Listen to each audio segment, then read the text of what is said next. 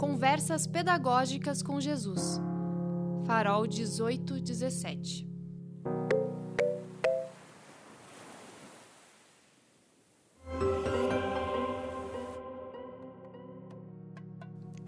Olá a você que nos acompanha nestas conversas pedagógicas com Jesus. Chegamos ao quarto domingo da Quaresma. O Evangelho nos propõe uma das mais conhecidas parábolas de Jesus, que ganhou o título de O Filho Pródigo. No entanto, há mais personagens principais nessa narrativa rica de dicas pedagógicas. Vamos refletir juntos? Um pai tem dois filhos. O mais novo pede ao pai a herança que lhe cabe para poder fazer sua vida em outras paragens. Sem questionar as razões do filho, o pai divide os bens entre os dois e o jovem parte. Nessa breve introdução, podemos ser levados de pronto a três juízos: a insensatez do mais novo, a passividade do pai e a ausência do mais velho. O filho toma o rumo de um lugar distante. Quer estar longe do olhar paterno, buscar a liberdade sem amarras de qualquer tipo. Lucas expressa isso numa frase lapidar. Abre aspas. Esbanjou tudo numa vida desenfreada. Fecha aspas. É o excesso, o exagero que comanda suas ações. Não se preocupa com o pai, com o irmão ou com o futuro. Tudo é agora, com pressa e sem medida. Mas, como se diz, uma hora a conta chega e toca um ponto crucial: a fome. Do excesso total se passa à extrema carência.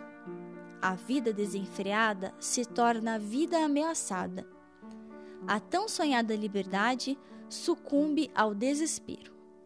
O filho só consegue um emprego precário como cuidador de porcos, animais considerados impuros na cultura judaica.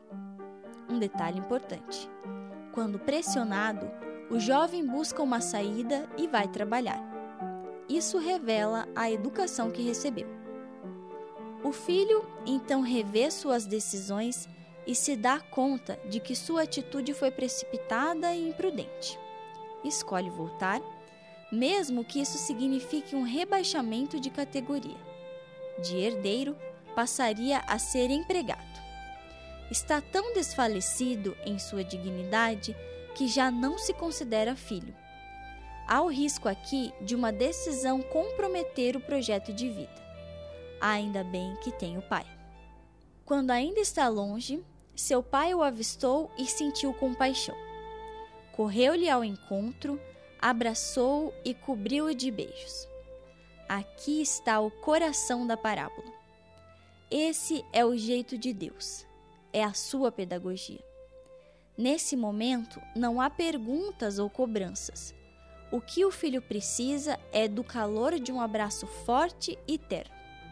Educar é acolher. O pai já devia estar com a festa pronta. Primeiro, pede que prepare o filho com um anel, uma túnica nova e sandálias. Então, ordena que comecem com a comida e a dança. Da fome se passa à fartura, e da humilhação à dignidade de filho. O que estava morto volta à vida plena e família. Vale nos perguntarmos o quanto nossa pedagogia cultiva a alegria e a valorização da pessoa, no lugar de ressentimentos e de culpas. Nosso Deus é alegre e festeiro. A história que é bem contada, não acaba na festa. Tem o filho primogênito que está no campo trabalhando. É o filho correto, esforçado. Quando ele ouve a música, pergunta qual a razão. Ao saber dos detalhes, fica com raiva e não entra. Sente-se excluído, preterido, esquecido. É a sua vez de se rebelar contra o pai e de se afastar dele pai sai para conversar, mas o mais velho despeja seus ressentimentos. A ele, sempre obediente e dedicado, nenhuma festa com os amigos foi oferecida, enquanto ao mais novo, que gastou com prostitutas, tem até novilho cevado. Não consegue enxergar o sofrimento do irmão, nem entende os motivos do pai. Em sua aparente perfeição, esquece da fraternidade. A resposta do pai mostra o jeito pedagógico de Deus. Filho, tu estás sempre comigo, e tudo o que é meu é teu.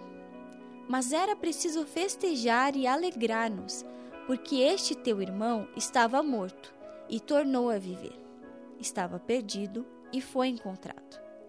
A cada filho a mesma misericórdia, com jeitos diferentes.